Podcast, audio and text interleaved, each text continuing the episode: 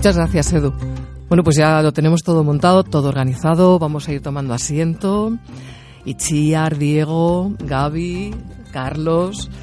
Estad tranquilos porque nos vamos a pasar muy bien. Vamos a hablar de algo que nos gusta, de algo que nos interesa, algo que nos puede llevar a la gloria, a la ruina. Así es la cultura. Efectivamente, ahí, ahí la tenemos, dando guerra.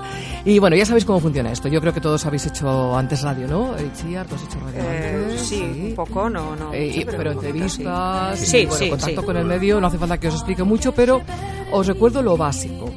Bombilla roja encendida, no hablamos. ¿Y entonces cuándo hablamos? ¿Cuándo se enciende la bombilla roja? Pero, a ver, o sea, cuando se enciende la bombilla roja, ¿hablamos o no hablamos? Me vais a hacer el programa, ¿verdad? eh, nos estamos liando un poco. Bueno, Eh, un poco sí. Un poco sí, ¿verdad? Nos estamos Yo- liando. yo no me he aclarado, Yo- ¿eh? Seguramente es porque yo me explico, eh, vamos, eh, no voy a decir cómo. Eh, cuando se enciende la bombilla roja no hablamos de esto que estamos hablando Ajá. porque estamos en el aire, hablamos del contenido del programa. Ah, vale, vale. Es que ahora está roja, ¿eh? Ay, mi madre. Ay, Ah. que- ¡Edu! Pero si no hemos empezado, ni careta de entrada, Ya me ni parecía ni... que no te estás dando No, no, por favor. Ah, que era Broma, era broma, O sea, ¿no? estáis gastando una novatada de principio Pues del programa de... Desde luego, vaya manera de empezar. ¡Careta de entrada!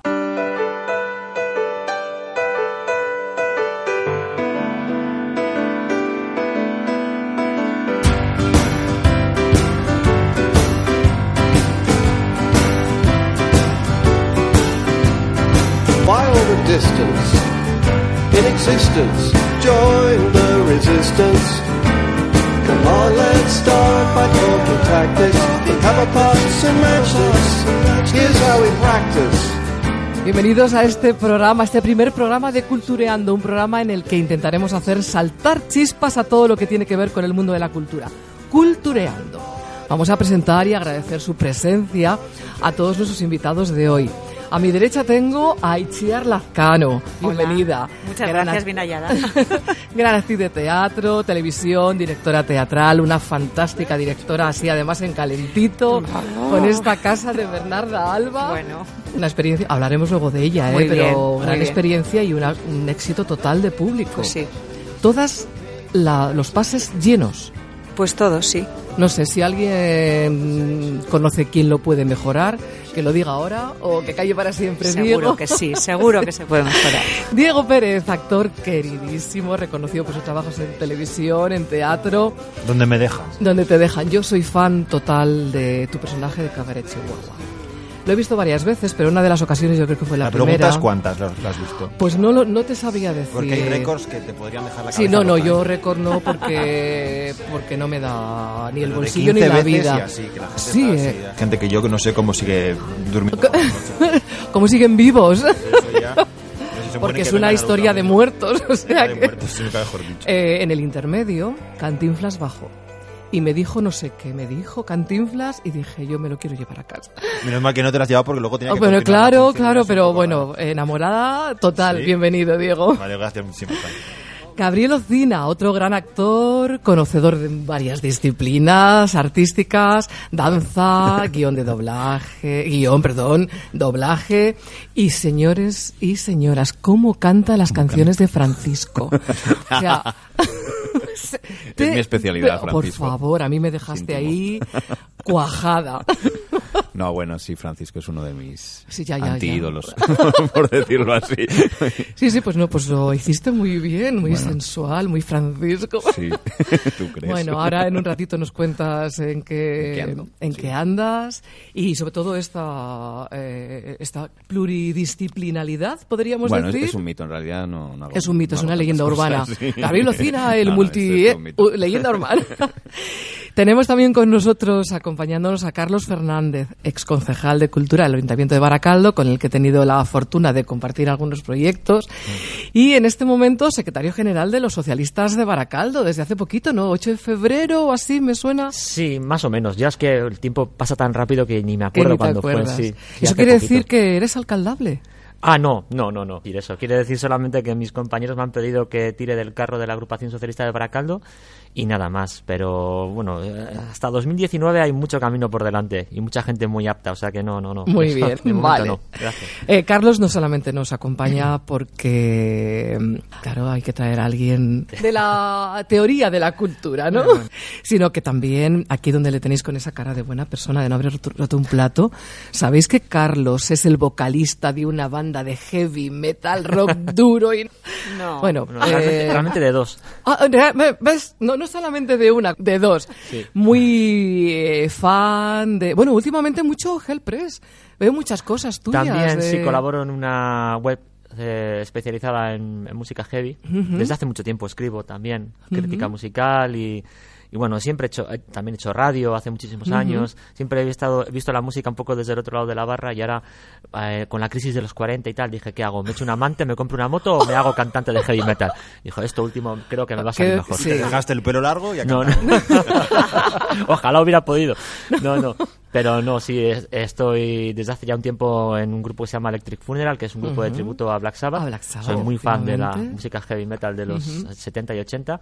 Y recientemente con unos chavales que amigos de Black Mamba, que hacemos también hard rock y heavy metal. Sí, esto es un poco de esquizofrenia total, pero sí, sí. Por un lado Bueno, mi lado político, por otro lado mi lado lado- heavy. Bueno, de alguna manera tienes que sacar toda esa adrenalina y esa- Sí, sí. esas cosas que se juntan en Viene- el mundo de la muy bien. política y en lugar de buscarte un punching ball, pues nada, le das al, al heavy y te quedas como nuevo. Suelto adrenalina a Sí, saco. sí. Eso, eso es lo que tenemos que hacer, es buscar fórmulas para... Lo de la moto tampoco está mal, pero bueno, teniéndose a todos vosotros y teniendo en cuenta que eh, cultureando, mm, es decir, no hace falta que, que explique una obviedad, ¿no? De- eh, el programa se llama Cultureando, ¿de qué vamos a hablar? De encaje de, bolillos. No, hombre, no. Entonces, lo que, lo que vamos a hacer es eh, abrir un baúl, abrir como una caja de Pandora en la que caben un montón de cosas. Un montón, bueno, puede ser infinito. Como no podemos llegar a ese infinito porque nos van a echar del pueblo, pues eh, el programa de hoy, este primer programa, lo vamos a centrar en el teatro, porque tenemos muchos actores aquí, y mm, en Federico García Lorca, quiero que también hablemos de él. Eh, porque además hay dos proyectos, uno que termina, aunque continuará, y uno que empieza. Y me gustaría también que hablásemos de cine, por lo que eh, tiene que ver con estos Oscars que además han sido eh, tan polémicos, eh, sobre todo tan divertidamente polémicos, Pues sí, ¿no? la verdad, la verdad que sí. Y de todo eso hablaremos en este primer Cultureando, en el que quiero que todos empecemos a conjugar este verbo maravilloso que nos hemos sacado de no sé dónde y que empieza con presente de indicativo, yo cultureo. Tú cul- cultureas. Él culturea. Nosotros cultureamos. Vosotros cultureáis. Y ellos culturean. Min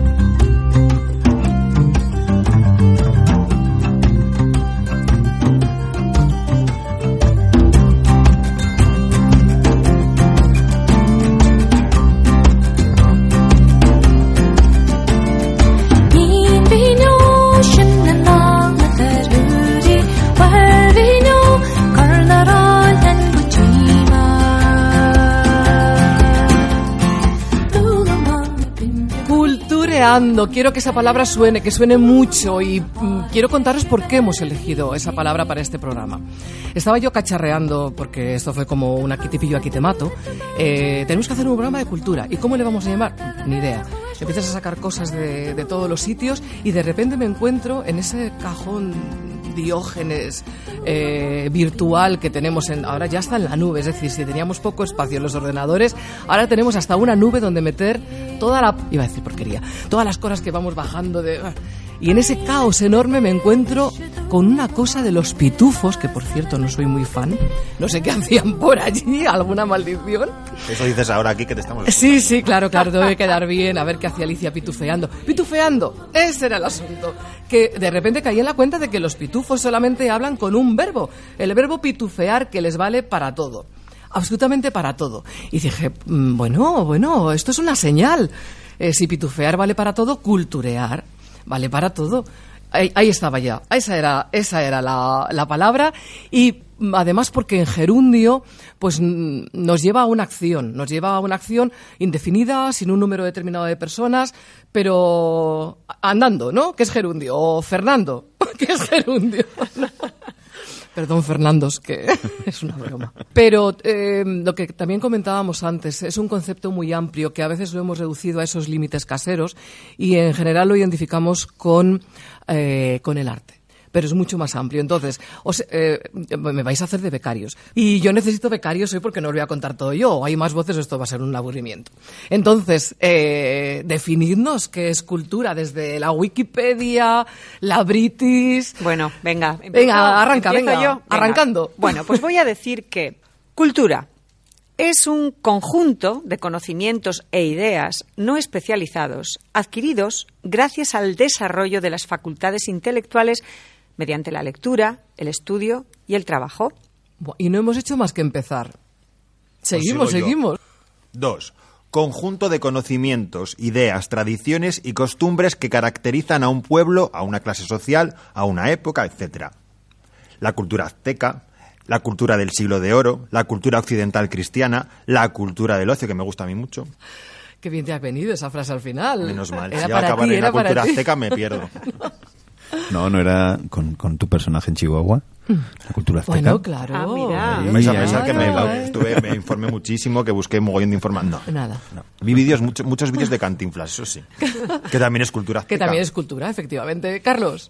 Pues yo he encontrado por aquí algo que dice que cultura es todo complejo que incluye el conocimiento, el arte, las creencias, la ley, la moral, las costumbres y todos los hábitos y habilidades adquiridos por el hombre, no solo en la familia, sino también al ser parte de una sociedad como miembro que es. La palabra cultura es de origen latino, cultus, que significa cultivo y a su vez se deriva de la palabra colere, o sea, como soy aquí el político, pues aquí me toca el, el tocho. y, la- y el latinajos Y incluidos. los latinajos, claro. Tengo, tengo tocho Bueno, también. eh, eres abogado también. Sí, licenciado en Y los abogados anda que no metéis latinajos. Sí, cuando no se sabe qué decir, sueltas un latinajo y Y- quedas y queda, claro. Entonces se queda ahí patada y dice, uy, habrá dicho algo importante. Sí, sí, sí, sí. En latín fijo que es importante. Gaby. Y hablando de la cultura, en la lengua latina entre los romanos tenía el sentido de la agricultura y se refería al cultivo de la tierra para la producción. Aún se conserva de esta manera cuando se habla de la cultura de la soja, la cultura del arroz, la cultura del kiwi, la cultura del aguacate, a gusto del consumidor. La cultura también se define en las ciencias sociales como un conjunto de ideas, comportamientos, símbolos y prácticas sociales aprendidos de generación en generación a través de la vida en sociedad sería el patrimonio social de la humanidad o específicamente una variante particular del patrimonio social, no sé muy bien lo que he dicho. Ahí queda eso. La última parte. Bueno, pero lo has dicho muy bien con esa Sí. voz eh, Sí. súper radiofónica. Eh, ¿Qué ha dicho? Mm, ¿Qué? Dicho está. Mm, Dicho está. Ahí queda. La pero- última pero frase bonito- sería de estas que hay que volverlas a leer para comprenderlas un poco Eh, mejor. bonito ha sonado, Gaby. Sí. Bueno, bien. Bonito ha sonado. Vale, eh, ¿qué tenemos?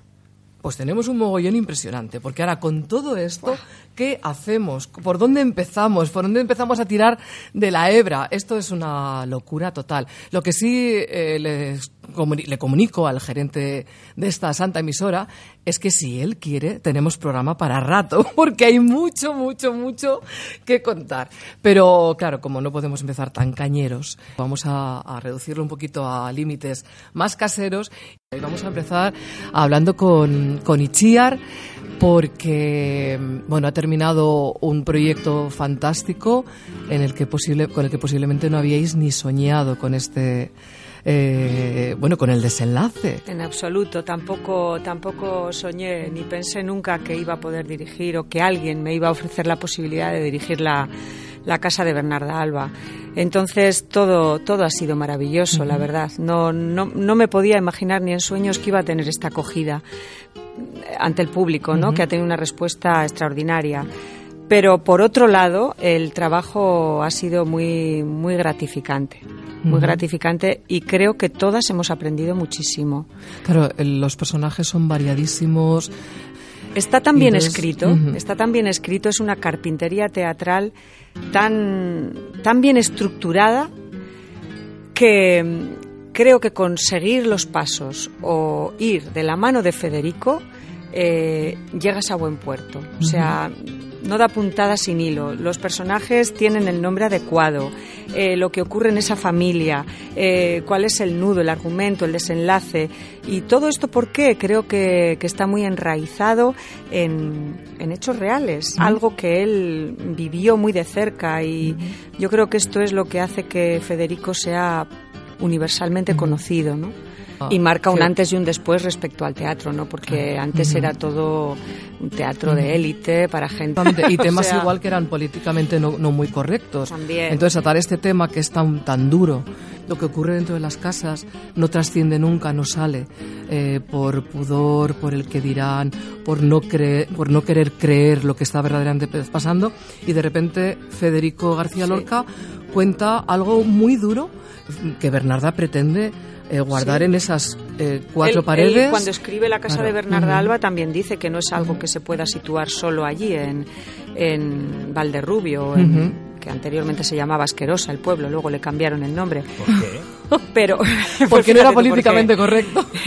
Yo creo que cuando Federico se hizo famoso cambiaron el nombre porque era un claro, poco. sí. Pero yo, él, él dice que esto es un, un- un drama de mujeres que puede pasar en cualquier, en cualquier lugar. O sea, eh, por lo tanto es una historia atemporal. Y yo creo que hoy en día tiene vigencia y actualidad lo que pasa en la casa de Bernarda Alba, porque es como todo lo que estamos viviendo ahora, violencia de género, todo esto es como deudor de todo, de todo aquello, de aquella De educación, pasado, de ese pasado, ¿no? Las mujeres, Bernarda Alba no deja de ser una víctima de ella misma. Yo creo que ella, ella ha sufrido eso, por lo tanto es lo que ha aprendido y lo sigue transmitiendo. Hasta que esa cadena no se corte, eso continuaría así. Lo mismo pasa ahora, ¿no? O sea, si no hay un miembro en la familia que se que decide se romper, que se revela, eso continúa.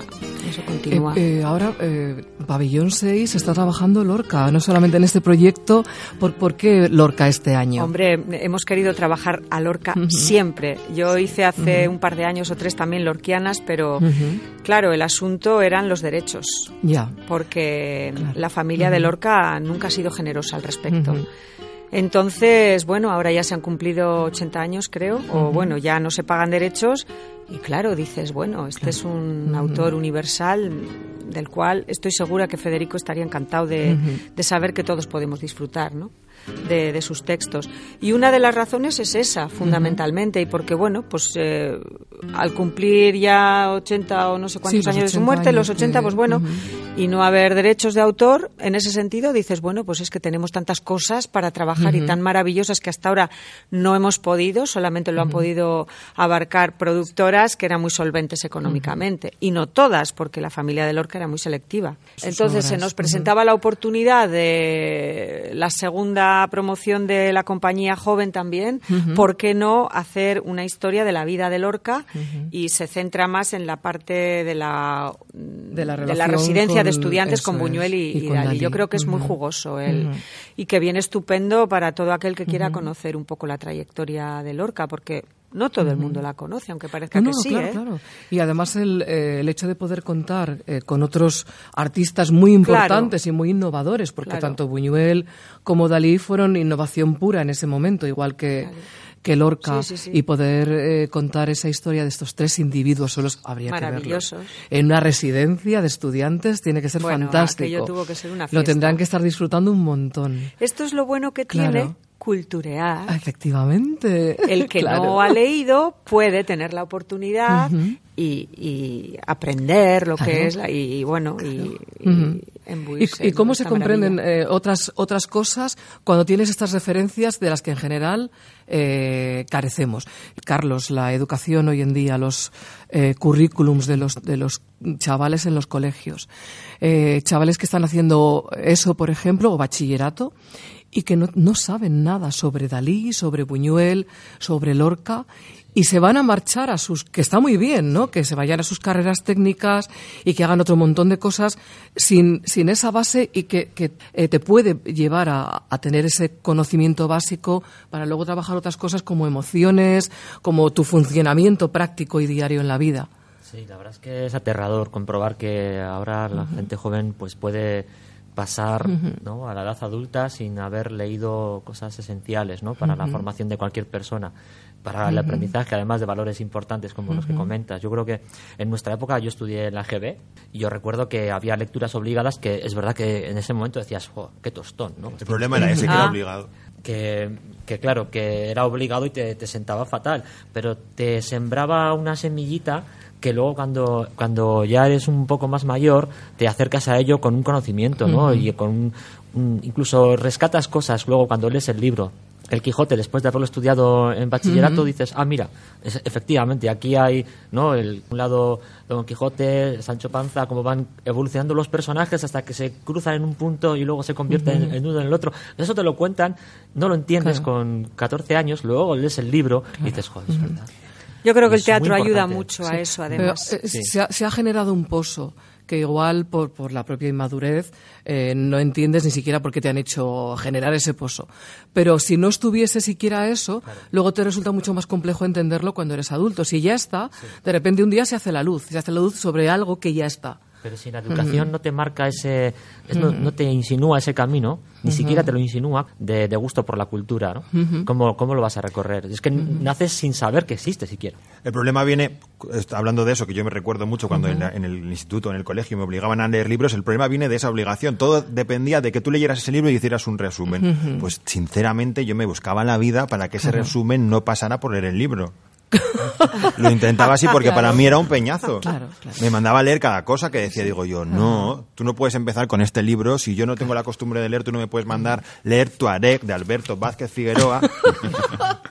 que me lo leí, me gustó, pero me lo tuve que leer por obligación y si tenía un mes para leérmelo, me lo leí en los últimos mm, seis días, porque no tenía ganas de leer. El problema viene con la obligación y yo creo que todo lo que es obligado eh, no Lo funciona. por Yo creo que hay que buscar otras fórmulas para que los chavales lleguen a la cultura. Por ejemplo, en, en Bernarda Alba ha habido mogollón de institutos Sí. que han ido a Pabellón 6 a ver las matinales de Bernarda Alba. Creo que esa es una forma adecuada de acercar a los chavales a Lorca, por ejemplo, en este Es caso. curioso Más algunos comentarios examen. de los de los chavales que vinieron a ver la función dijeron una frase tal cual la decía Federico, ¿no? O sea, ¿te has leído el libro? No, pero otros que sí se lo habían leído dicen, claro, es que de repente el libro ha cobrado vida. Claro.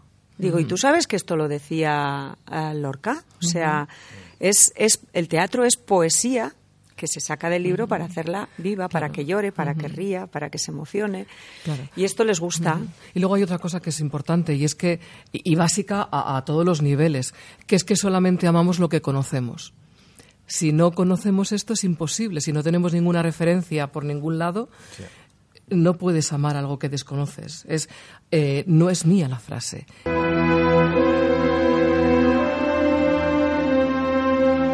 Cuando- Cuando ¿De los la oí una de las primeras veces, Aníbal Lecter, El silencio de los corderos. Cuando estaban buscando al malo de la película, ¿m? empezaron a basar la investigación en algo eh, próximo a la, vic- a la víctima que él pudiese amar porque lo conocía. Y es una frase que, en la que pensé, esto vale para todo. Si no lo conoces, no lo puedes amar. Es imposible que tú puedas amar algo que no conoces. Entonces, el, el germen tiene que ser el conocimiento, por la vía que sea, por una exhibición de una obra de teatro, eh, una matinal, por una lectura, por un anuncio en la radio, por una película, por un, es- por un tráiler, lo que sea. Amamos solamente lo que conocemos. Entonces, hay que culturear mucho, Sí. conocer muchas cosas para amar muchas cosas más que... Vaya chapa, vamos a meter un poquito de puli.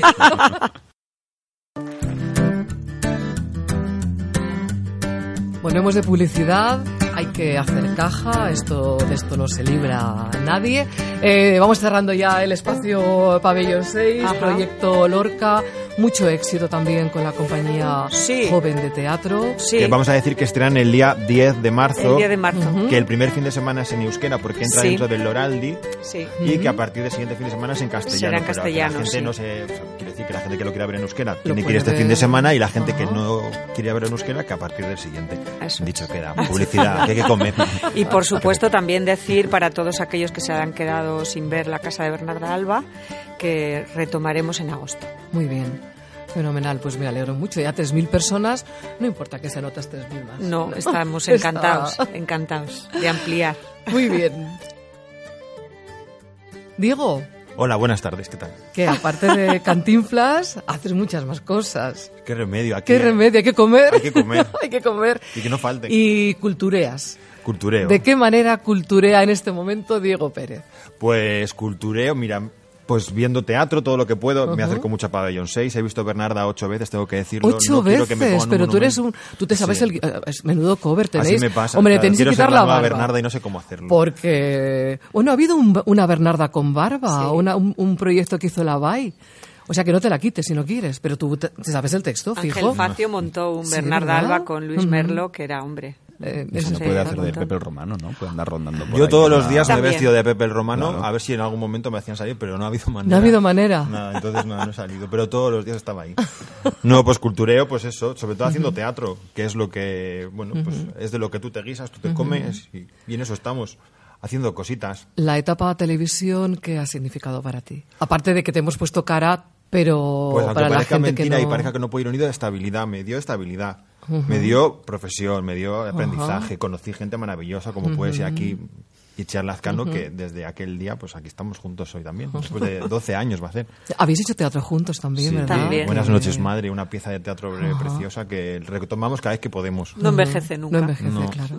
Y no, la, la televisión te da popularidad, que está muy bien y todas estas cosas, y te permite acceder a otros proyectos, pues sin necesidad de. Bueno, pues ya te conocen, y además el factor tele es como que para algunos es un punto extra, porque así te conocen y es más fácil llevar gente al teatro, que yo no me lo acabo de creer mucho, pero bueno. Y eso. Y, y para las personas que, que demonizan un poco, no, es que solo haces tele, solamente haces caja. A mí una persona ¿Crees muy que- sabia una vez me dijo, ¿tú qué eres? Actor. Y entonces lo que tienes que hacer, ¿qué es? Interpretar, ¿no? Claro. Pues qué más a dónde, ¿no? Efectivamente. Así es. Solo faltaría. Bueno, de todas maneras lo has disfrutado en cualquier lado. Muchísimo, sí, sí. No, no. Eh, Yo además eh, de donde o sea, es- tengo grandes amigos de esa época que mantengo a día de hoy y para mí es todo es todo es trabajar. Todo lo que es trabajar me pone las pilas y me hace feliz. Pues Y que encima- sigas siendo feliz, que sigas Sí. cultureando. Y tú que lo veas. Y eso, y yo que lo vea. Y que los cultureadores, el cultureador que lo culture. Buen cultureador será. Carlos, ex concejal de cultura. ¿Cuántos años has sido concejal de cultura? Ocho años. Ocho años. Eh, en ocho años eh, hay un montón de proyectos y, y muy diferentes, eh, proyectos de calle, proyectos institucionales, proyectos eh, para niños, para jóvenes, para adultos, para ancianos. El recorrido es enorme en, un- en una concejalía, ¿no? Lo es y, mm, y fue apasionante realmente. Lo malo es que yo aterricé justo cuando estalló la crisis mundial económica. Ah, vale. Yo entré y me dijeron, vos tienes dinero para gastar en todo lo que tú quieras. No va a haber ninguna dificultad. Y de repente a los cinco minutos llega alguien y dice, no, no, que me he equivocado. que era lo contrario. que no, que no, que viene una, una ruina mundial y, y yo sufrí las peores consecuencias de, de la crisis a nivel institucional porque las administraciones públicas empezaron a recaudar mucho menos dinero, claro, porque cayó la actividad económica, había menos recursos económicos.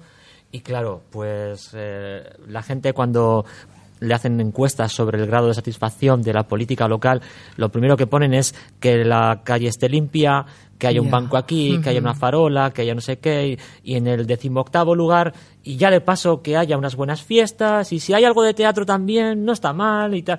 Y yo mm, me llevé la sensación de que había unas- un- una, una especie como de tendencia generalizada a pensar que la cultura era lo prescindible. Y yo tuve que pelear muchísimo contra todo el mundo para demostrarles, y además lo, creo que lo conseguí, que la cultura también era un motor económico y que de la cultura vive mucha gente, que genera industria, que es una industria en sí misma Nos gustaría, y que, y ¿verdad? que- y que genera, genera actividad económica. Nosotros tuvimos una experiencia preciosa que continúa, afortunadamente, de partenariado transfronterizo. Esto suena muy así, pero Sí. vamos, que saltamos la frontera y nos fuimos, nos fuimos a, a Tournefel, que es una ciudad pegada a Toulouse. Y ahí aprendimos eh, cómo apostar por la cultura es eh, impulsar la economía de la ciudad. Y empezamos a generar determinados eventos y determinadas eh, bueno, complicidades con, con la gente de la ciudad con la Escuela de Teatro Bay, con diferentes escritores, pintores. Nos lo llevamos a todos en una furgoneta allá a Tournefel a aprender cosas, ¿no? Y, y todo eso nos, nos dio las herramientas necesarias para poder presentarnos ante cualquiera y decirle, es que con la cultura, es que haciendo cultura eh, impulsamos la economía de la ciudad y lo conseguimos. Y el, pro- el programa continúa, a pesar de que ya no, ya no estamos en el equipo de gobierno, el equipo de gobierno que entró después vio que efectivamente funciona bien y cuando un programa trasciende las siglas políticas es porque todo el mundo coincide en que es útil y que es práctico ¿no? y que, que realmente funciona. Y, y así estuve yo cultureando ocho años contra viento y marea, eh, haciendo cosas, como dice mi sogra, con nada y menos.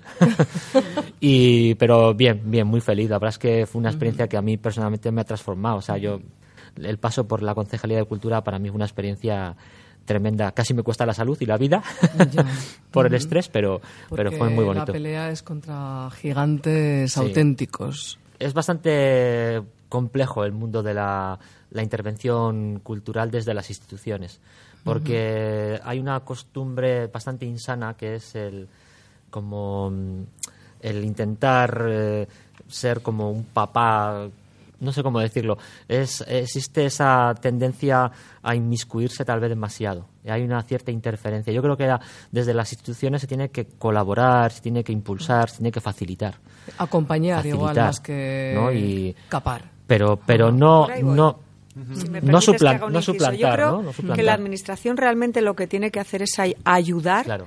a hacer cultura. Eso es. O sea, que dé dinero, pero no molesten. claro Que la Sí, cultura que no se la dejen hacer a los eh, creadores. Claro, damos por con condiciones. Yo eso creo. Sí, sí, sí, es verdad. Es verdad. Y se cae en lo fácil, ¿no? Que es, venga, la subvención y tal. Pero a lo mejor facilitando espacios, facilitando... No es solución, eh, exactamente. Claro, eh, bajando impuestos, bajando impuestos, potenciando, eh, ayudando a los promotores de ideas empresariales vinculadas con la cultura, por ejemplo. Eso yo creo que es mucho más sano que no directamente dar dinero y ya está.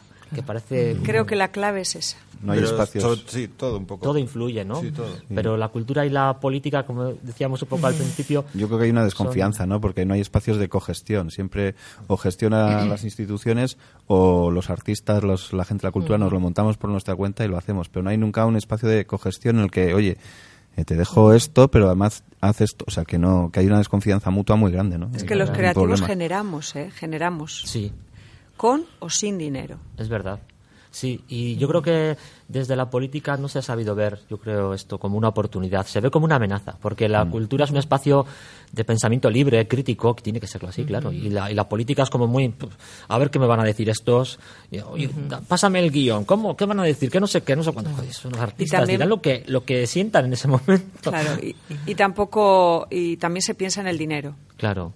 Por- por- es triste, pero es así. Sí. Entonces, claro, si tú no lo fomentas, no puedes generar dinero. Entonces, Claro. todo es una pescadilla que se muerde la cola. Sí. Pero esto sí que es importante. Yo llegué a la conclusión de que mi tarea como concejal de cultura era conectar a la gente, intentar que se conocieran, generar lugares de encuentro, de trabajo conjunto y facilitar. Facilitar, no, no entorpecer ni, ni desde luego condicionar. Yo creo que la política no debe condicionar la cultura, debe, debe de ayudarla. Totalmente. Sí. Pues. eh, ¿Cómo no a has seguido siendo? Y cuando llegué a esa conclusión, Porque- perdimos las Por, elecciones y a la por fuera. eso, por ¡Ah, eso qué lástima!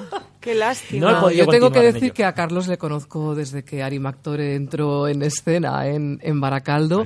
Él era concejal de cultura en ese momento y sí que ha, ha hecho esa función de acompañar, de apoyar, de orientar. Claro. Y hemos tenido, eh, no sé si hubiese funcionado igual, porque era una sala también off.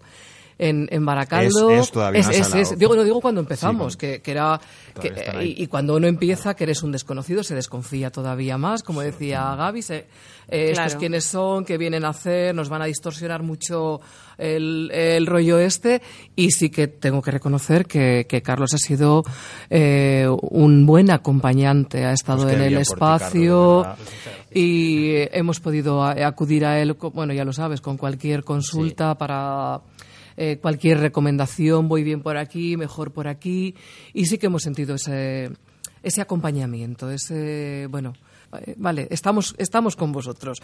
Tirad para adelante. Y para adelante ha seguido el asunto. Para adelante ha ahí seguido. están, ahí están. Y ahí Ahí están, ahí están. están eh, sobreviviendo después de cinco años y ahora con energía y sangre fresca.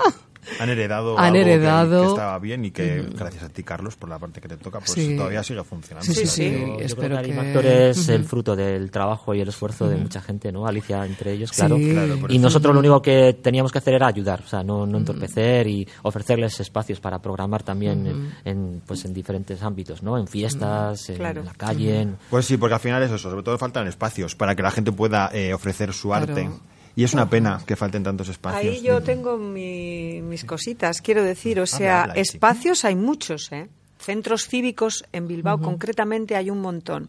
El acceso Ah, a ellos, Ahora, mi decir. pregunta es, ¿tienen contenido? Claro. Porque aquí también eh, construimos, construimos mucho, Sí. pero ¿de qué llenamos esos espacios? Entonces, me parece que debería ser un poco al revés, ¿no? Sí, que la gestión a la hora de dotar de vida cultural esos Sí, esto espacios. Ahí es donde Sí, yo de la cogestión, porque es verdad que un teatro pff, tiene muchas cosas que hacer, tiene que ofrecer cine, danza, Tantas eh, cosas. tantas cosas, pero es cierto que en la mayoría de los días, eh, bueno, pues igual se puede aprovechar más la actividad, ¿no? Y Los espacios.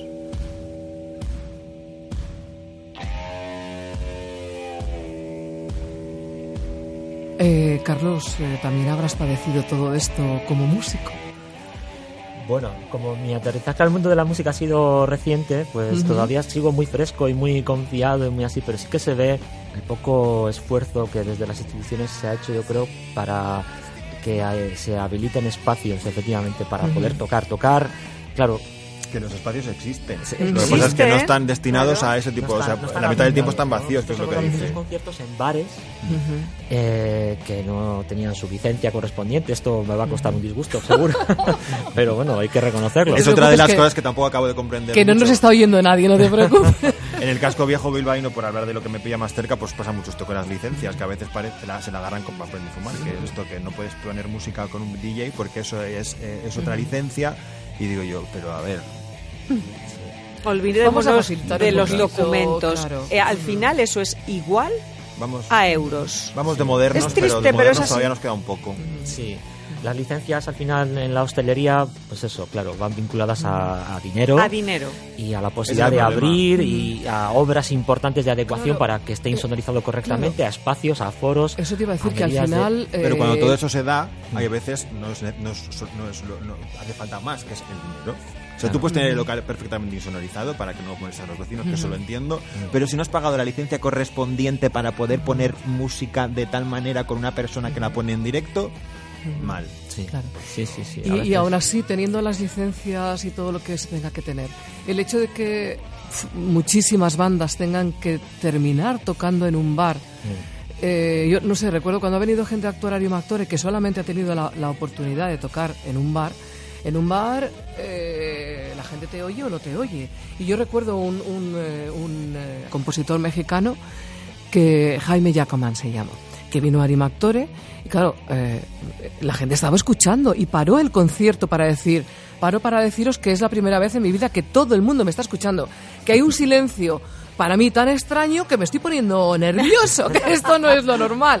Entonces el hecho de que, de que muchas bandas solamente puedan tocar en, en bares, que no tengan la oportunidad de tocar en un sitio donde verdaderamente se aprecie todas las cosas que tú has aportado a un trabajo musical.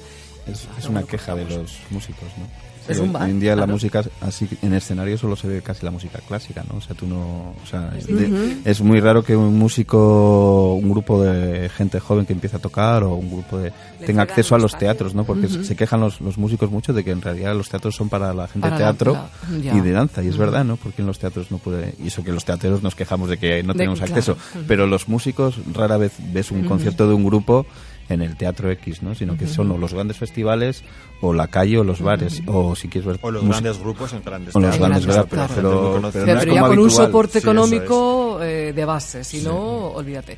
Vamos a hacer una pequeña pausa, vamos a escuchar un poco de heavy metal en honor, en homenaje a, Pati Carlos. a Carlos y volvemos.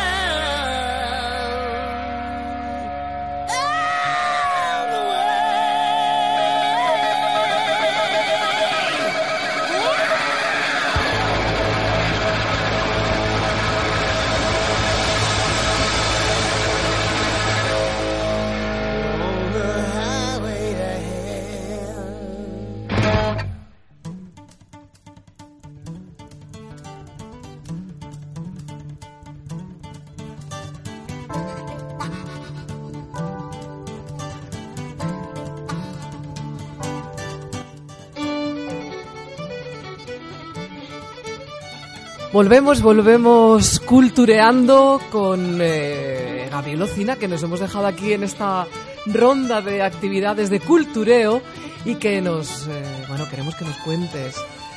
¿Qué haces? ¿Cómo cultureas? El cuarto pitufo. El cuarto pitufo. en la mesa. Pues cultureando, bueno, ahora mismo estamos teatreando un poco con una obra que se llama Fuck You, que es de H. Teatro A. Y en eso estamos ahora un poco en una gira pequeñita porque no tenemos muchos bolos, pero con esa obra andamos moviéndonos por, bueno, hemos estado en Iparralde, vamos a estar en, en Guernica, en, en Baracaldo, en más sitios así. Con esa ¿En obra. euskera, en castellano? Es en euskera, es una obra en euskera, además eh, con bastante toque vizcaíno, porque es un poco la, la seña de identidad de la compañía, De la compañía. de Iñaki. Cerrusta. Y nada, contentos, es una obra que habla un poco de, pues de estas cosas que, que pasan tanto, ¿no? De, de la rabia, igual de que cuando alguien ve que a su alrededor hay tantas injusticias, tantas violencias pequeñas, microviolencias, pues te dan ganas de pegar un puñetazo en la mesa y hacer algo, ¿no? Y en ese caso es un poco el tema de la obra es ese, como si es justificable o no cierta violencia, incluso así hablada del individuo respecto a la violencia del sistema, ¿no? Que es un poco como algo muy trillado y muy y muy habitual, pero bueno, pone un poco delante del espectador todo todo ese tema de qué hay que hacer cuando estás hasta las narices y no puedes hacer nada porque no hay nada que hacer porque has- te has manifestado has hecho no sé qué has enviado todas las instancias has ido a los jueces y dices, es que no no hay camino entonces qué haces Sí, hay, hay un camino, pero lo han ido llenando de minas. Es como un campo de minas. Y entonces en cualquier momento esa mina va a reventar y posiblemente no sea de la mejor manera. Sí, claro, tampoco ese es el camino, ¿no? El de decir, bueno, pues Claro. ahora me tomo la justicia por mi mano, No, ¿no? no. pero, La pero la verdad es que tampoco hay la una... violencia no está justificada, pero No. desde luego a veces te dan unas Pero ganas de, de, desahogo, de dar ¿no? puñetazos y en la la mesa. lo satisfacción de imaginarlo. Sí, entonces es como... Bueno, ¿y los psicólogos dicen que eso, que no lo hagas, pero siquiera imagínalo. Claro. Porque te, te desahoga. Esto me ha traído a la película de Relatos Salvajes. Sí. ah. Y dices, es que eso es Ah, muy Ricardo, liberador. el capítulo de Ricardo Darín. Es muy liberador, Muy liberador. lo mismo que estás contando tú, ¿no? Sí. Por lo menos la satisfacción de poder hacerlo Sí. de una forma imaginaria. ¿Por qué Sí, no? y Que no vaya más, que no vaya más, No, no, pero no, bueno, no, no. esa, No, no, no ese punto de, apología de nada, ¿eh? Pero- de No. rebeldía, de decir, eh, eso, el puñito, hasta aquí, me puedo aguantar hasta aquí. Sí, porque pasa en todas partes, ¿no? Eh, Vamos, y es- Sí, en todos especialmente la, la- es en la- somos tres, Sandra Fernández Aguirre, Belén Cruz y yo.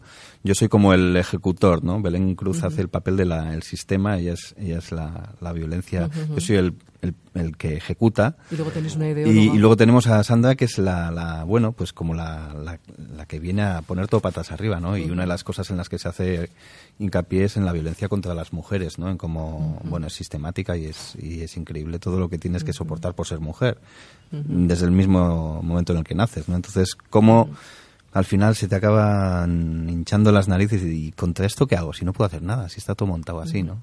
Y ese es un poco el tema. Bueno, pues, Muy eh, divertido, es una comedia, ¿eh? Muy interesante, muy interesante. No, mola mucho. ¿no?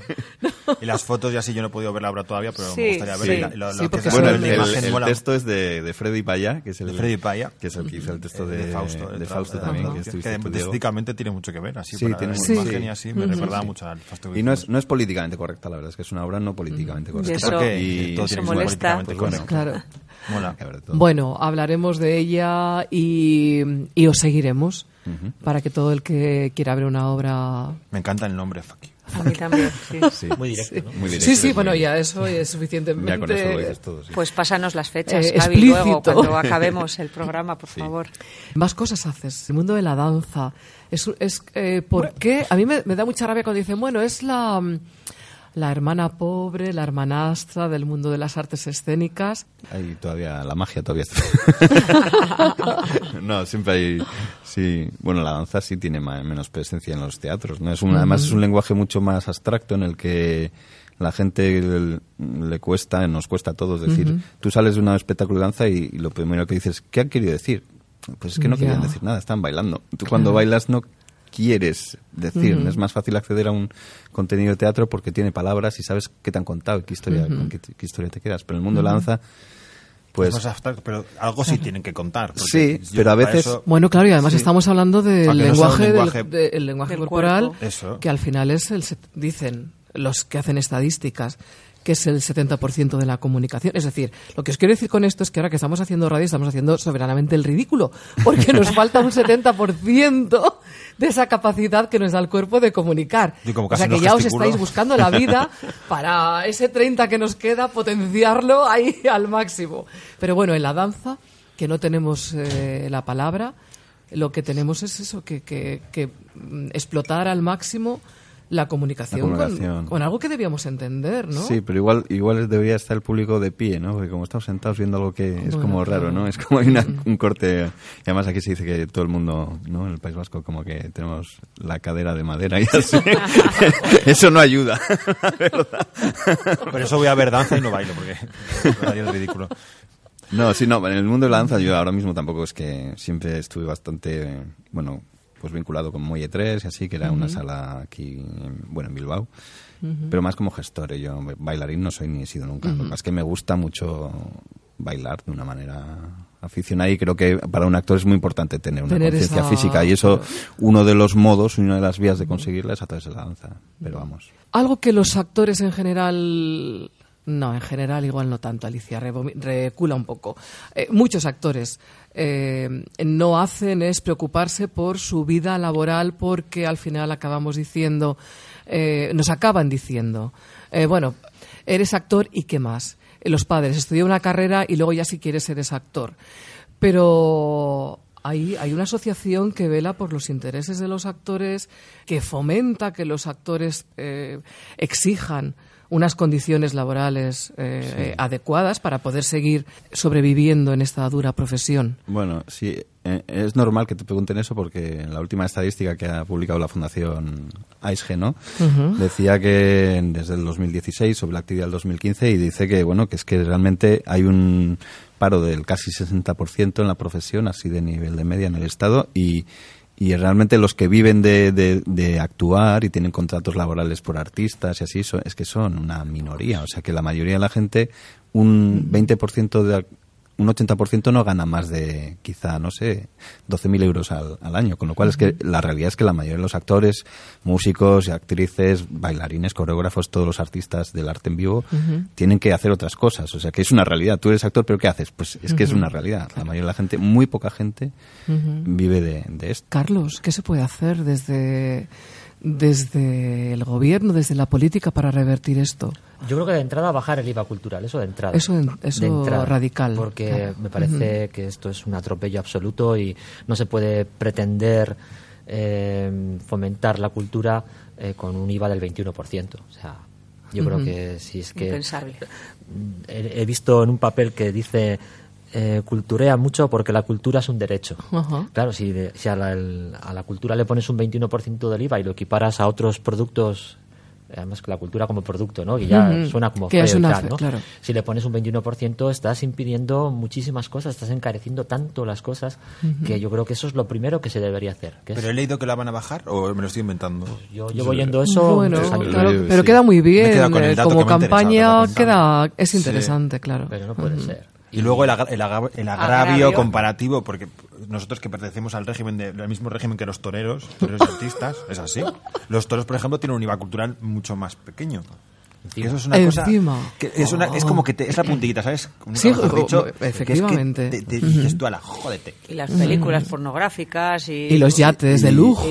oh, madre Y mía. el agravio comparativo es a nivel territorial, quiere decir que en Europa es- esto es una anomalía total, ¿no? El 21%, cuando hay sitios donde el- es un IVA súper reducido, o sea que Sí, eso es muy, muy... Alrededor de un 10, Sí, creo. es muy Sería extraño. lo suyo, ¿no? Eso de un sería. 10 más o menos. Ahí Claro. está. Que al final eh, lo que nos vienen dando desde arriba es un mensaje como que eh, vais a tener que pelear mucho siempre porque la cultura al final eh, siempre queda en, en ese plano que decías, el número 18 en esa lista Sí. de necesidades. Sí, que es un lujo, o sea, que la cultura es un lujo, que la cultura es lo que haces cuando no sabes qué hacer y no puede ser.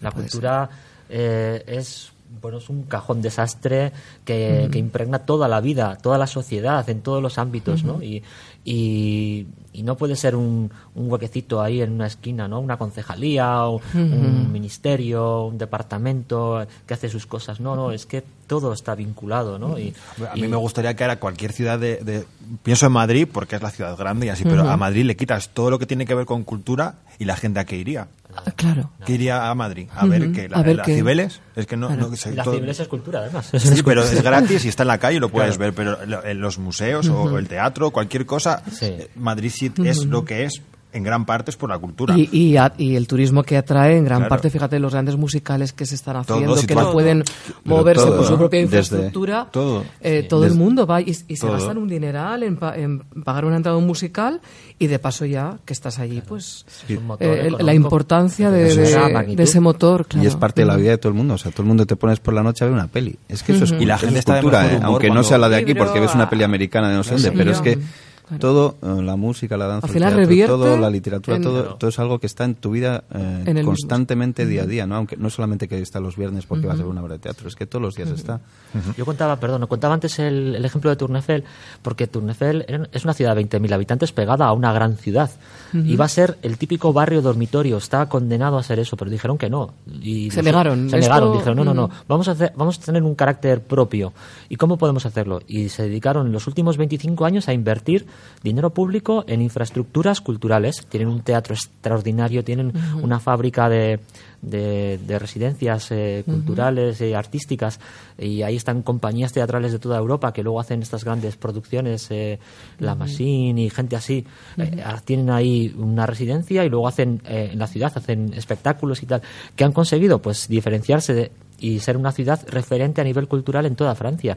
Eh, la aportación de la cultura al PIB en la ciudad de Tournefel creo que anda en torno al 6%, cuando en el resto de Francia estará en el 3 o el 4. o sea, y, y de aquí ya ni hablamos. pero eso es, es el fruto de una, una política cultural de inversión sostenida en el tiempo durante muchos años. Y eso, eso es algo que aquí se echa un poco en falta, yo creo. Porque se han hecho grandes obras, es verdad, el Guggenheim, Palacio Escalduna, cosas así, pero tal vez muy en plan Y faraónico. más falta... cuando es una ciudad que está destinada al turismo. Sí, Te quiero claro. decir, si tú lo que quieres es atraer gente, tú también tienes con que... el tema de la cultura hay mucho postureo. ¿eh?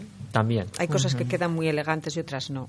El Guggenheim es un edificio espectacular, pero la verdad que tampoco se han traído grandes exposiciones. ¿eh? Ha- las ha habido, no digo que no, pero en cuanto a contenido, que parece- regularmente claro, no. que nos no se conformamos ya con que el gran espectáculo, la gran exposición es el edificio en sí, con sus eh, obras fijas, y lo demás ya como que no es tan importante, ¿no? Sí, sí. Bueno, vamos a hacer otra pausa y en un momentito vamos a tener con nosotros a una de las personas que nos ha permitido grabar aquí en Acería este primer Cultureando y nos va a explicar también una parte de este proyecto de, de cultura, de creación en este espacio que ha traído mucha vida cultural en el Off Bilbao. Volvemos enseguida.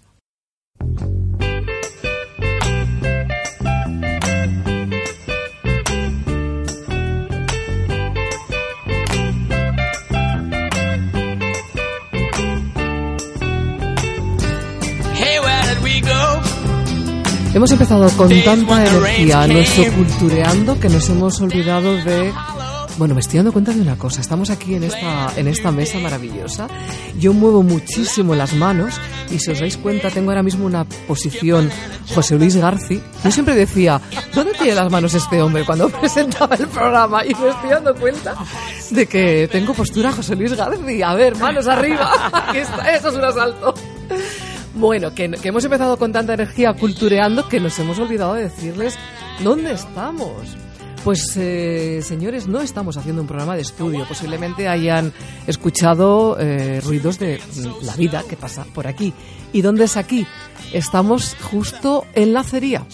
Una sala que tiene mucha magia porque, especialmente el fin de semana, se convierte en un punto de exposición, de música, teatro, un punto de encuentro cultural donde culturean mucho, posiblemente conjugan bien este verbo. Y, mm, y tenemos con nosotros a una de las personas del equipo con la que queremos hacer un poquito de historia, por qué se tiene que crear este espacio, este Off Bilbao. Tania Díez, bienvenida, gracias por acompañarnos y por cedernos esta sala mágica. A vosotros, un placer. Bueno, Tania, me comentabas antes que de repente aparece por aquí pues eh, alguien que quiere que quiere mm, hacer su proyecto cultural que se llamaban El, eh, lo que había antes Sí. de acería estaba el canal. el canal, eso, el canal. y que empezaron, bueno, habéis contado un poquito la historia del canal. Gaby está poniendo cara de sí, Sí, yo señor. actué en Canal en 1995. Es que tú Sí. eres mucho más mayor, ejemplo. Soy un, un señor. Yo me acuerdo actuar en el... Yo no me Yo lo he leído en libros, decir, yo Bueno, tampoco estaba. fue me han dicho, me han polémico. dicho que era muy bizarro. Sí, nosotros con una obra que, que era jaula de un, bueno, y teníamos una pistola, bueno, y de repente hubo un altercado, eh, montamos un altercado. En sitio, porque había alguno que se estaba más bebido y se creyó que la pistola era de verdad y, Oh, y nos, nos se echó encima del que te- del actor que De tenía la- la... pistola porque pensaba que era de verdad. ay, madre mía. Sí, sí, fue aquí en, en Canal, El- sí, en el 95. Bueno, eh, corramos un estúpido velo, bajemos un telón de acero y continuemos con...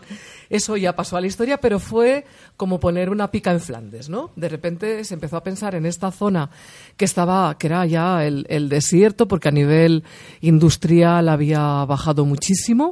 Había bajado, todavía Yo quedaba, pero bueno, todavía queda a día de hoy. Lo recuerdo como un día me llevó el coche la grúa y cuando llegué hasta aquí me ba- mm, qué bajón, qué depresión. Aparte de la multa que ya era, pero el, el ambiente que se respiraba me, me impresionó mucho, ¿no? Como una, una zona fantasma. De repente todo esto que está vacío, que está, que se puede aprovechar, empieza a tener, alguien empieza a pensar que se pueden hacer cosas aquí. Eh, el canal pasa, posiblemente el susto de la pistola ya fue más que suficiente para, para quitar las ideas a nadie y a alguien se le ocurre que esto se puede aprovechar para más cosas. Totalmente. Es curioso lo de la grúa que has dicho porque es algo que, que siempre explicamos y contamos, ¿no? Que al final la ribera de esto hace tiempo la gente lo conocía si le llevaba el coche a la grúa, luego ya más tarde la discoteca y demás. Pero realmente si no era por eso, mucha gente de Bilbao no pasaba por aquí para nada. Es un agujero negro en el mapa, ¿no? Por eso el Off Bilbao, el Off the Map, Claro. el Off Broadway, todo está vinculado. Pero sí, sí, y hace 20 años, este año, primero se crea la asociación Aceria Arteac, que nace de, precisamente de un grupo de estudiantes de teatro de la Escuela de Anchieta, eh, que tiene un montón de proyectos, pero siempre se quedan en habladurías, en escrito en servilletas, pero quieren hacer realidad. Por eso es la H de- del verbo hacer, ¿no? Y un año después deciden que ya no solo vale con el hacer, sino que tienen que seguir desarrollando y necesitan un espacio. Y piensan precisamente en este barrio, pues porque había espacios que se adecuaban a lo que necesitaban, pues porque, como tú dices, la industria iba, pues tenía la crisis, iban cerrando, empresas ya se iban trasladando en vistas de ese master plan, ¿no? Y, y crean este espacio, la sala acería, y lo abren a otros eh, creadores, a otros grupos, ya no solo de teatro, también de música, que, que quieran hacer. Entonces se, se crea como una especie de choco cultural. Eso estamos hablando en el 98. En el 97 se crea la, la asociación y en el 98 la sala. Y desde entonces, pues sí, han pasado por aquí muchísimos creadores cultureando. Cultureando. Qué bien, qué, qué estupendo que se pueda disponer, disfrutar de un, de un lugar así. Al final ha ido creciendo. Se ha ampliado con, eh, con Garabia, con Circo Zaurre, con La Carola, con Pabellón 6 y con una actividad en la que, eh, bueno, ya es como se ha normalizado. Ya no hace falta que te lleve el coche la grúa para venir aquí a hacer, eh, a culturear eh, además con eh, diferentes aspectos de- del mundo de- del arte, pero no solamente del mundo del arte, porque otra de las cosas que, mm, sobre las que queremos hablar y hablaremos más adelante, que la cultura no es solamente eh, las artes escénicas, también hay, hay eh, gente que hace artesanía, que eso forma evidentemente parte de, de la cultura, gente que crea ukeleles, que tenemos a Marco por ahí. Sí, con sus uquedadas, sí. la, la música y ese tipo de música.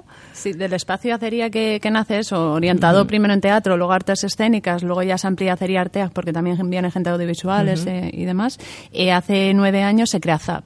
Y ZAP, digamos que es un proyecto de esa asociación que ya engloba una dimensión más social, aparte, obviamente, de la cultural, y, y a raíz de eso se crean espacios de creación, espacios de exhibición, donde tienen cabida pues desde gente de arquitectura, artesanos, gente de gastronomía, eh, gente que hace talleres infantiles. Continuamos en la sala acería más enfocados a las artes escénicas. En Garabia pues hay mercados temáticos, hay pues un montón de actividades, ¿no? Todo lo que pueda revitalizar el barrio. Y sí que es verdad que digamos que, que Acería, después del canal, ¿no? Pone un poquito la...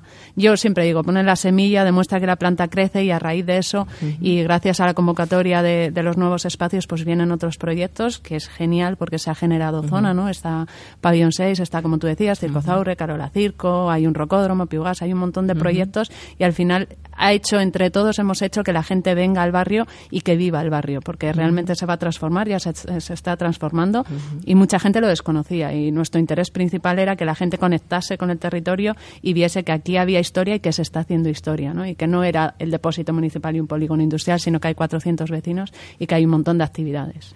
Y actividades ¿no? que eh, se anuncia, que ponen... los barcos que van por la ría con los turistas lo anuncian, ¿eh? Que yo Sí, he pasado ¿eh? por la ría y digo, ¿cómo que está diciendo? Sí, sí, al chimbito les escribí yo un email y Ah, sí, agradeciendo ¿eh? porque una vez me hizo mucha ilusión. Pasaban pues, los domingos igual o un sábado, no me acuerdo qué era por la mañana, y lo oí como hablaba, ¿no? De, Sí. de las actividades.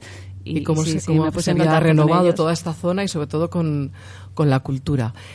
¿Qué proyectos hay de aquí a un corto plazo? Porque esto va a cambiar mucho y algunas de estas, de estas salas, de estos pabellones que están favoreciendo ese estímulo para la creación, pues igual se tienen que mover.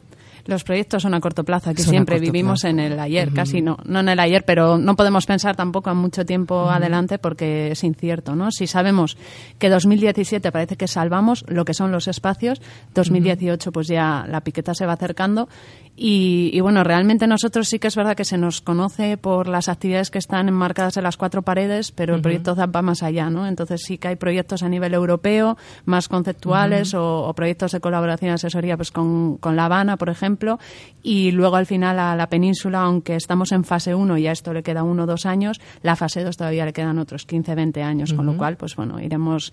eh, volviendo a esa naturaleza nómada que teníamos en origen, de pabellón en pabellón, y iremos revitalizando y continuaremos creando en otros espacios o, o en otros lugares. Pues es una labor fantástica porque ayuda a ubicar a- al público en un punto donde se puede culturear y además en todas las facetas habidas y, y por haber. Mucho éxito, mucha paciencia con todo, con el público, con las instituciones y mucho ánimo, mucha suerte para los proyectos venideros. Yo siempre digo mucha energía. Donde sea, sea mucha energía. Seguro que sí. Muchas gracias, Tania. Nada, vosotros.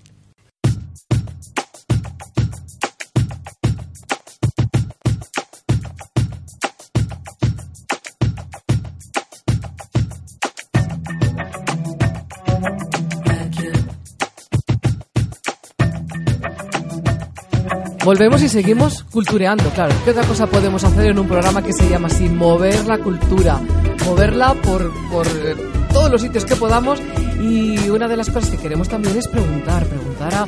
Hoy estamos en, en esta zona, en, en la acería ZAP, y eh, aquí, como bien ha dicho Tania, hay gente, hay gente que, que crea, que trabaja, que tiene su lugar de, también de esparcimiento. Y están delante de nuestros micrófonos dos personas. Eh, Iván, ¿cómo cultureas por aquí?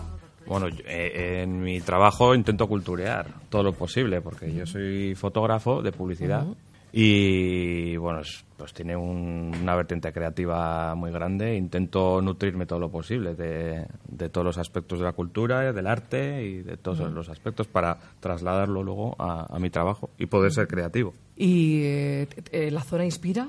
Sí, sí, sí. A Yo, estoy, a- estoy como, bueno, como residente aquí en, en Zaup y claro, eh, rodearte de, de gente creativa y de, y de arte, pues, pues te ayuda, te ayuda a, estar despierto, ¿no?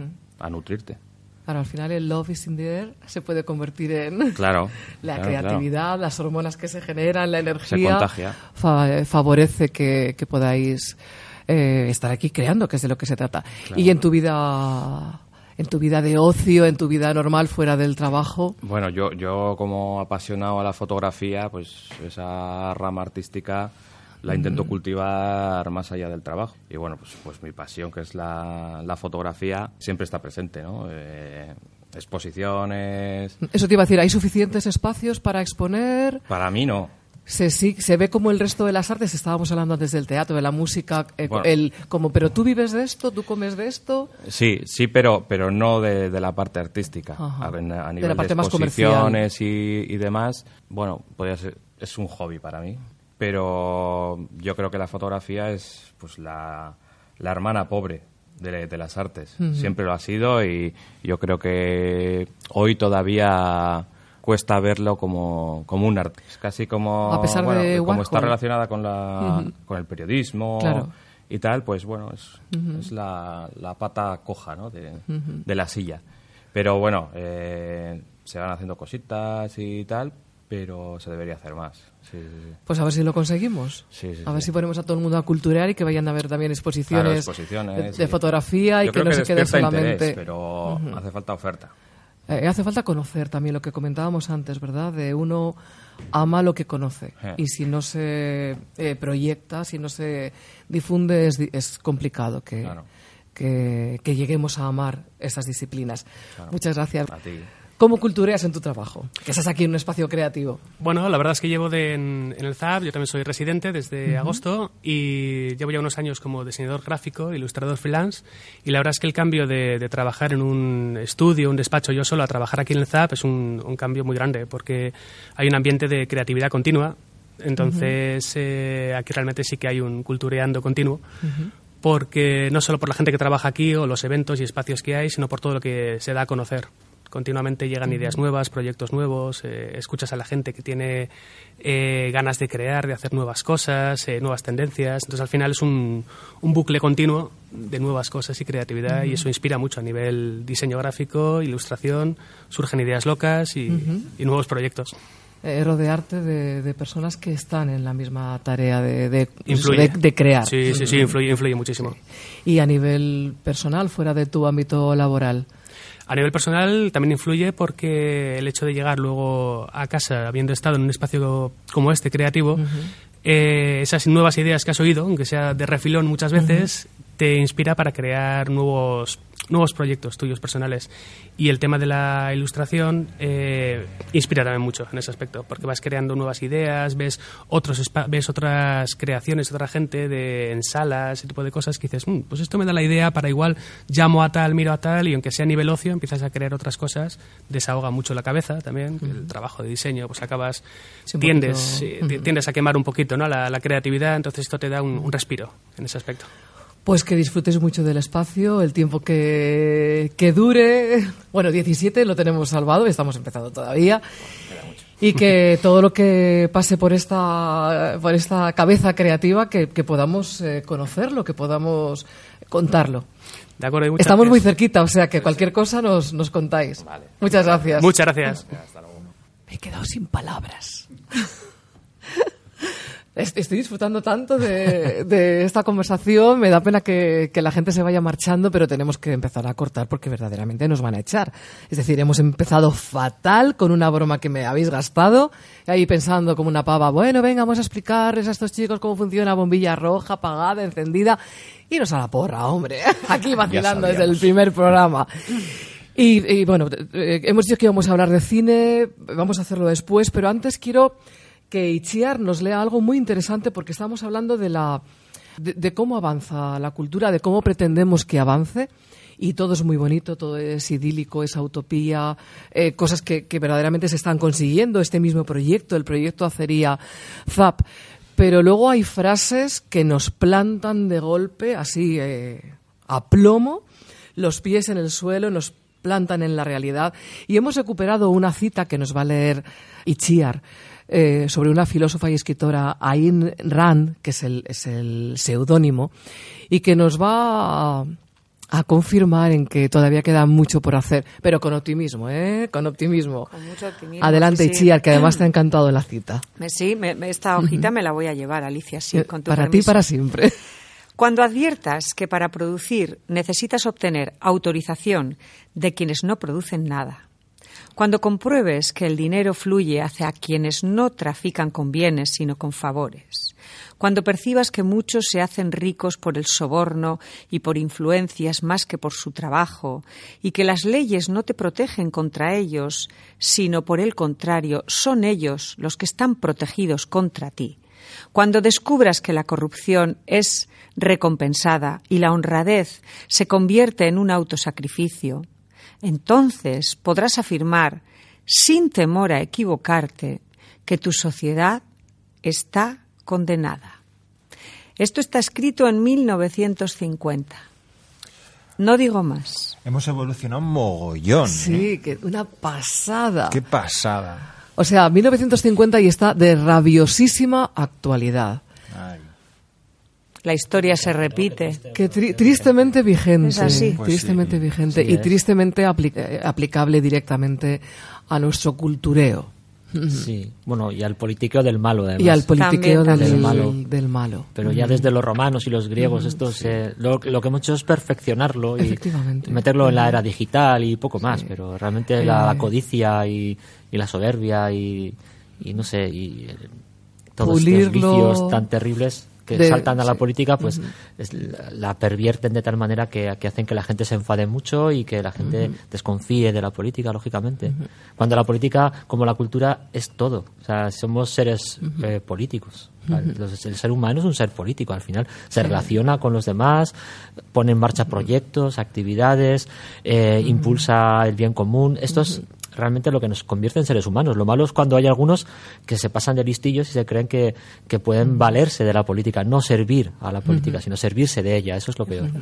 Y al final terminamos en, en una sentencia como esta, ¿no? Es una sociedad que está condenada. Enferma, sí. El mensaje tiene que ser eh, positivo en cuanto a que somos conscientes de esa realidad que se, que se perpetúa en el tiempo, que parece que hemos entrado en bucle y no hay manera de, modificarlo, y es un poco eh, la función de todo, pero sobre todo de todos, pero sobre todo de los que tienen el poder de hacer el cambio, que para eso les hemos votado, señores, para que nos ayuden a cambiar, no a mantenernos en, en lo que ya teníamos que evidentemente no es bueno. Todo lo que hemos estado comentando hoy abunda en que todo se puede mejorar y esto especialmente. Y que la cultura adquiera esa categoría de, de alimento, de, de- de producto de primera necesidad, no del número 18, sino un producto de primera necesidad porque es el alimento de- del espíritu. Eh, uy, por favor, como nos hemos puesto esta mujer que era Muy filósofa, filosófico. ¿a Pero está nos muy ha- bien dicho. ¿A Está muy nos ha bien dicho. llevado? ¿A dónde nos ha llevado? Afortunadamente eh, tenemos ilusión por seguir haciendo lo que nos gusta y lo que nos hace felices.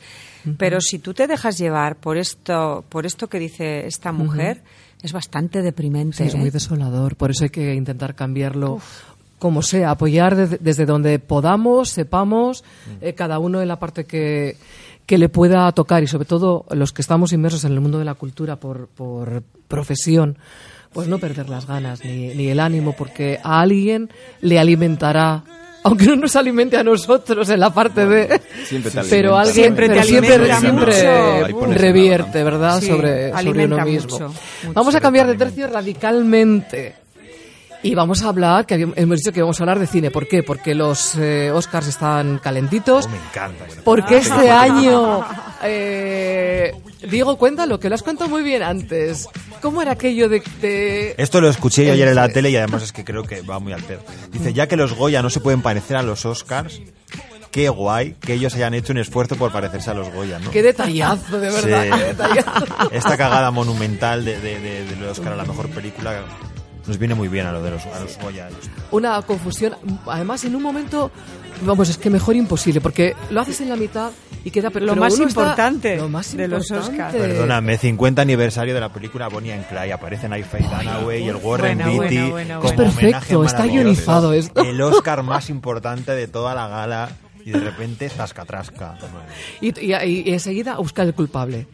Bueno, pues el culpable es una persona que se lo voy a volver a pasar a Gaby porque yo no soy capaz de pronunciarlo. Sí, es, es un, es Es un- que es uno de eh, los- Gaby es políglota. Sí, entonces, Eh, Pero lo siento. Sí, es, lo siento por ¿Estás bien? no, lo llevo con, con, con Con resignación. resignación. Vale, vale. Pues es un, es un, son dos, ¿no? Porque uno, son dos que tienen los sobres y uno de ellos, pues que estaba haciendo otras cosas y le dio el sobre equivocado de una casa que es PricewaterhouseCoopers. Pero eso escrito todo junto. Es decir, lo ha dicho eh, muy, eh, o sea, muy bien entonado y muy bien eh, cantado. Pero eso te encuentras con el papel que tiras así del, de la noticia. Y dices, si el responsable es. Hostia, a ver quién es el valiente. Que dice, bueno, pues Gaby es el valiente, sí señor, dicho, con un par de narices. Sí, lo ha el, dicho el todo nombre del, del tipo no sé, pero ya lo han localizado. Yo creo que está en busca y captura. La- la- mira, algo bueno que tiene esto, porque dice, se llama eh, Carmen Ramírez, todo el mundo Carmen Ramírez, da cul- pero con un nombre así, nadie va a ser capaz de decir, fue tal. O sea que es, es perfecto. Eh, Dentro de, de la cagada maravillosa que, que les acerca, les humaniza, les acerca a, a los Goya, ¿no? Oh, Pero sí. como es impronunciable, va a pasar a la historia. Al final se También pasó sí, que sí, le pusieron bonita. la corona, creo Sí, que era una sí. colombiana, ¿no? Y pobrecita, y luego le quitaron la corona. quitaron, sí. Es que Ay, esto que sí eso para la tensión tiene que ser muy malo. Oye, que quedó segunda, que tampoco es para tanto. No, O sea, está muy bien. ¿eh? La chica era guapa igual, igualmente. Es verdad que es un poco putada. No, pero yo me alegro que rectificaran en cuál era la mejor película, ¿eh? Porque creo- las he visto las dos, muy reciente, además. Ayer vi Moonlight, la que se llevó el premio. Y he de decir que es una película extraordinaria que conmueve. Muy Pobre- bonita. Pobre Warren Beatty, ¿eh? Pobre Muy bonito. Y tú Faye Dunaway también. que Ella, no pero ella, ella es muy Bueno, bonito porque bueno. ella no desaparece del escenario, pero sí que queda en un segundo plano Hombre. total. O sea, es como diciendo, ya le he cagado, he dicho el nombre que no era, me voy a poner aquí en una esquinita. Es verdad que voy vestida de blanco y se me ve entera, pero no importa, yo si me callo no me ven. Y el momentazo que debieron de pensar todos ya en el momento, ¿no? Diciendo, bueno, pues tira para adelante, ya sí, que, que- que se lo, que se lo lleve. Yo- ah, hubo un momento de crisis que todos dijeron, pues no lo decimos y aquí no se entera nadie, ¿no? Porque Hay una leyenda que dice que Marisa Tomei, que se ganó, ganó el Oscar por, eh, como mejor actriz secundaria por mi primo Vinny, dicen que el que lo iba, el que, el que dio el premio, que ahora mismo no me acuerdo quién era, aquel año estaban todas las actrices británicas nominadas junto con esta que era la única americana. Y el señor, yo no sé si es que dice la leyenda que el Oscar lo dio él porque le salió de los huevos, era la única americana que había y dice, pues va para América hoy este Oscar. Entonces dijo el nombre y dice la leyenda que igual no era ya la premiada, pero es una leyenda. Ahí se quedó. La verdad es que podían haber seguido hacia adelante y igual no nos hubiéramos enterado. ¿no? Pues seguramente, Pero bueno, uf, porque- es peligroso hacer sí, eso. sí, muy sí. Peligroso. un sistema muy medido de sobres Sí. dobles porque entran y salen por Sí. ambos lados del escenario, entonces eh, están duplicados los sobres y el hombre que tenía que entregar a Warren Beatty el sobre de la mejor película estaba haciéndole una, Una fotografía- foto, fotografía. un selfie. Un No, y, y- selfie.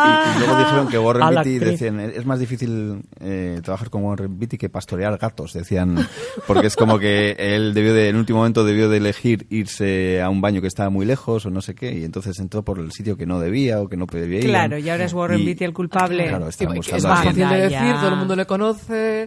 Hombre, el eh, señor igual tiene and próstata y Clyde. necesita ir al baño cada poco, tampoco vamos a echar la culpa de eso.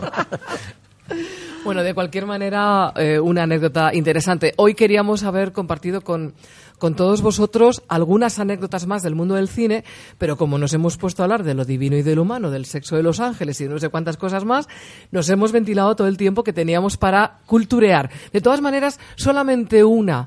Gaby, por favor, cuéntanos esa anécdota de, de cómo, cómo ven a los vascos en el cine Pues- americano, porque es muy divertido. Pues parece ser que, que se filmó un, un- un- un western que se llamaba El desfiladero de la muerte y que, bueno, es alucinante, ¿no? Porque lo protagoniza una caravana de inmigrantes vascos que quieren llegar a California. Buah, Trump Y entonces, ahora mismo pues claro, estaría pegando saltos. Pues los inmigrantes vascos van todo el fi- filme ahí vestidos, pues en vez de sombrero, con chapelas y bailan, como no, flamenco, por supuesto. Y en el momento cumbre de la película se enfrentan los inmigrantes, así los pioneros vascos, a, a los pieles rojas, como y a pedradas, claro, siendo vascos, pues con, con pedradas, Piedras a pe- grandes, a pedradas, de- co- de levantamiento cogerían ahí todo el, el- el boulder de, de- de Arizona y se lo tirarían. Maravilla. Y lo, lo- lo más impagable es una, una frase de la película que Jeff Chandler le dice al jefe de los colonos: Ustedes los vascos no conocen a los indios. A lo que él contesta, el indio, el vasco contesta: Ni los indios conocen a los vascos. Pues ahí va la hostia. Ahí va.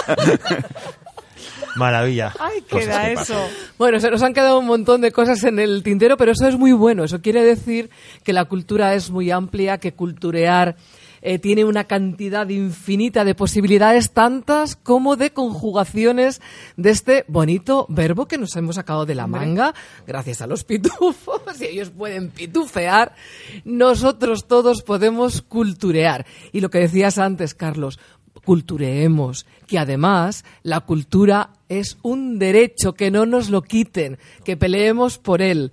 Muchas gracias, Itziar. Diego, ti, Carlos, gracias, gracias. Gaby. Hasta pronto, que tengáis eh, mucha fortuna en el cultureo, que os dé mucho y muy bien de comer y que nos sigamos viendo por aquí Cuando cultureando. Gracias. Mucha mierda.